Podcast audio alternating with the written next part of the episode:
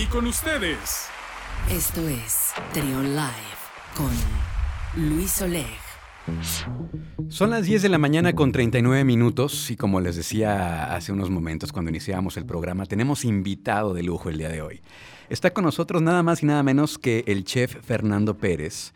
Él es el chef corporativo de restaurantes especializados de Grupo Argentilia, que ustedes perfectamente ubican porque pues, son Frascati, los dos Frascati, eh, La Vaca y Argentilia, que es ya el más clásico de los, de los restaurantes. ¿Cómo estás, Fer? Bienvenido. Hola, ¿qué tal? Buenos días, muchas gracias, gracias por la invitación. Y pues bueno, estamos aquí para platicar un poquito de quiénes somos y qué hacemos. Oye, tu puesto es entonces, me decías, coordinar a los demás chefs y ver sobre qué línea va a ir la gastronomía de cada lugar, ¿no? La sí, identidad. Sí, como te decía, alguien tiene que trabajar y hacer el trabajo duro, entonces, este, pues mi, mi, mi, labor es ir a buscar las tendencias, los productos, este, y todas las cosas que hacen que los grupos se sigan manteniendo vigentes sobre todo, ¿no? Y que hagamos la diferencia del resto de los demás restaurantes. ¿Qué es lo que hace que eh, en tantos años restaurantes como Frascati se hayan ganado ya un lugar dentro del de Leonés, por ejemplo, aquí en, aquí en, la, en, León, porque pues sí son yo cada que paso siempre está lleno.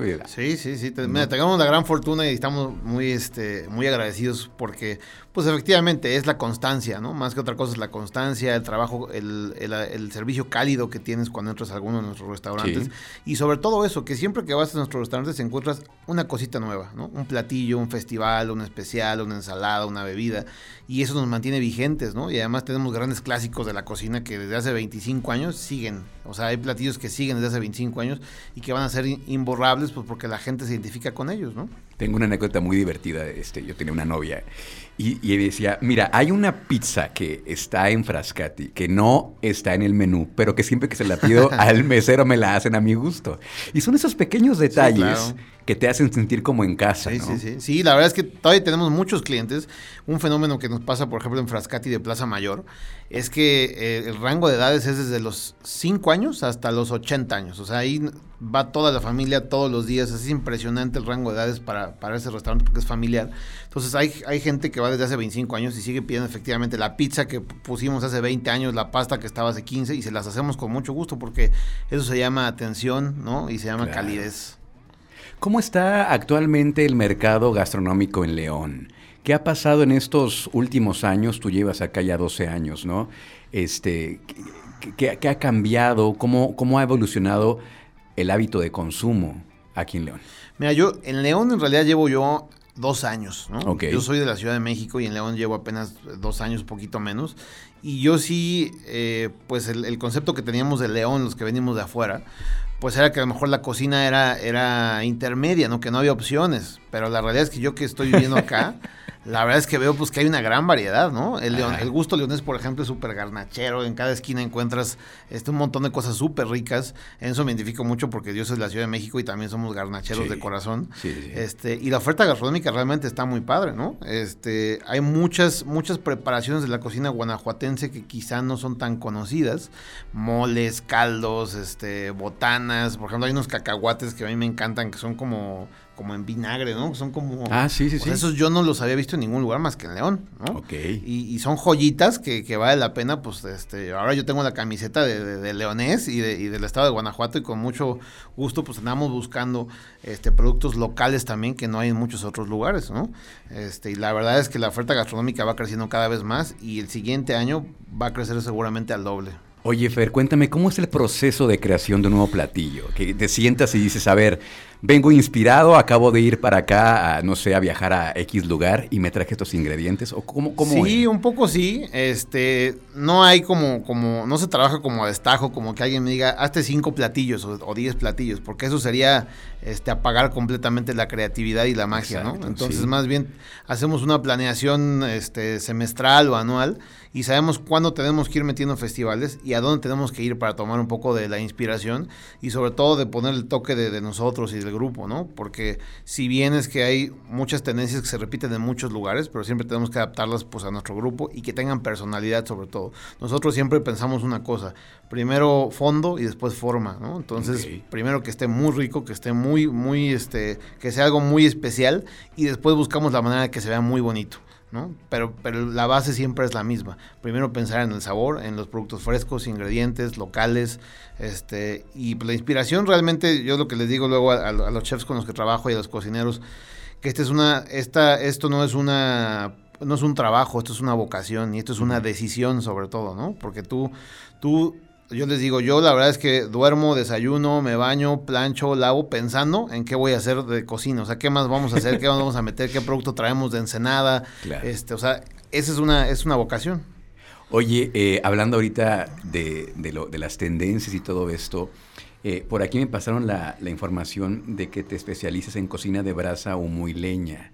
Esto lo estamos viendo cada vez más, ¿no? Es una tendencia que ha crecido mucho. Mira, se ha vuelto muy popular. Este, la realidad es que la cocina con leña y brasa, pues también nos identifica mucho como país, ¿no? Tú llegas a cualquier lugar o cualquier pueblo de México y huele a leña, ¿no? Huele a carbón. Entonces es un poco, es un poco como recordar eso. Y nosotros, y en especial yo la tendencia que quiero marcar, pues es justamente esa. Hay muchos lugares que la hacen ya. En el grupo Argentina siempre se ha hecho también. Este, pero la verdad es que son sabores que cuando tú los pruebas, pues te recuerdan este, la calidez del hogar, sobre todo, ¿no? Te recuerdan como esos pueblitos. Sí, sí, siempre llegas a un pueblito huele a, leña, quemándose, siempre, siempre. Y le da un sabor muy especial. Sí, claro, es, es, que es una cocción más lenta, la leña alcanza temperaturas que no alcanza una estufa, este, o sea, el hervor de las sopas, por ejemplo, es mucho más constante, o sea, sí tienen toda una, hay una base también química de alguna manera, ¿no? Sí. Pero nuestra base inicia pues en el corazón, ¿no? Oye, de pronto hace unos años había una tendencia que si la cocina molecular, que si cosas acá muy locochonas y pero creo que ahora la tendencia sí es volver al origen. Sí. Es volver a la cocina tradicional mexicana, en el caso de la mexicana, por ejemplo. Sí, sí, sí. Pues es que esas tendencias, yo digo que son pasajeras, ¿no? Sí llegaron a revolucionar efectivamente el mundo de la gastronomía hace 15, 20 años. Y hay muchos lugares que, que las adaptaron pero son lugares que tienen fecha de caducidad.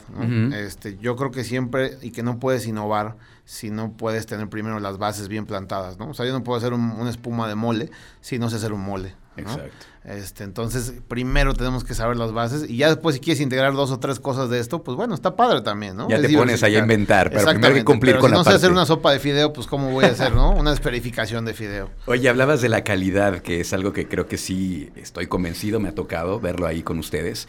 Eh, de, platícame un poquito más de estos productos de gran calidad, de esos productos, eh, productos premium. Pues mira, ahorita mismo tenemos dos en Argentina, por ejemplo, que es el salmón, hay un salmón que se llama Ora King, que se le conoce como el guayú o como el Kobe de los salmones. Y la verdad es que yo solamente lo he visto en unos dos o tres restaurantes en la Ciudad de México. Este, y aquí realmente nadie lo tiene. Nos acaba de llegar ayer. Este, es un salmón que tiene un marmoleo impresionante. Viene de Nueva Zelanda. Este, su forma de, crianza es una de las más sustentables del mundo. El marmoleo que trae y la temperatura que tiene Nueva Zelanda le da pues una grasa deliciosa, mantequillada. Y son esos tipos de productos premium que los traemos pues eh, un fin de semana, ¿no? O los dejamos una semana completa o hasta que se terminen pero siempre estamos buscando qué más traer y qué más traer. Por ejemplo, tenemos una totuaba también, que la totuaba ha estado muy este, satanizada por, por, por ahí un tema de, que estaba prohibida y tenía veda, pero nosotros traemos una totuaba que es 100% de criadero, ¿no? Y, que, y que está regulada al 100% y que trae un QR cada pieza que nos llega y está totalmente, se puede trazar cuándo se sacó, de dónde se sacó, quién la sacó, a quién se vendió, a dónde llegó. Entonces, y es un producto que solamente se da en México, ¿no? En las aguas de allá de Ensenada y es 100% endémico de allá y es super, este, preciado en todo el mundo, ¿no?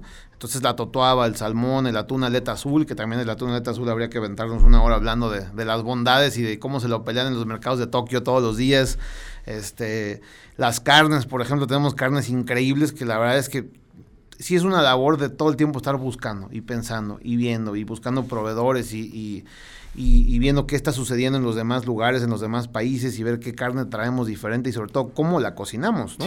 Porque pues todo el mundo puede comprar los mismos productos, pero el secreto, está cómo se preparan, ¿no? Y es que no cualquiera, es que el otro día platicaba con una amiga y me decía, es que yo bajé la receta y no me queda rica, es que hay que meterle corazón a la comida. Sí. Dicen que la mano tiene memoria, entonces, y eso es el sazón, ¿no? Podemos hacer la misma receta tú, yo y los que sean, y no nos va a salir igual, ¿no? No digo, que nos, no digo que nos haga mejor o peor a uno, simplemente no, no, la mano cambia. También dicen que la, cocina es la, alquimia del amor, ¿no? Sí, claro.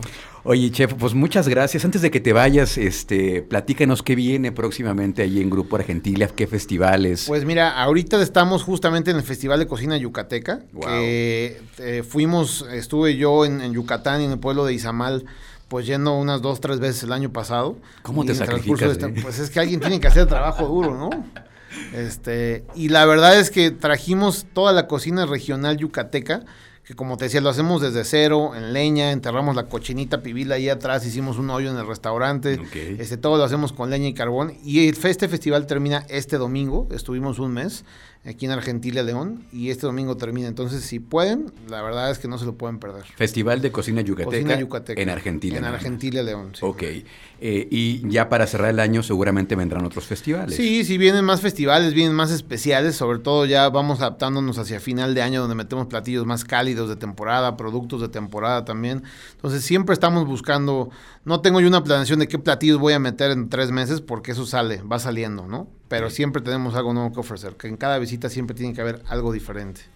Bueno, pues, pues muchas gracias por estar acá, chef. Ojalá que no sea la última vez. Es que también es delicioso platicar contigo. No, con todo. muchas gracias. Es interesantísimo todo lo que pasa alrededor de la cocina, siempre lo he dicho. Este, es, es maravilloso porque, pues, además de que pues, te alimenta, este, es súper rico platicar de, de todo lo que hay alrededor.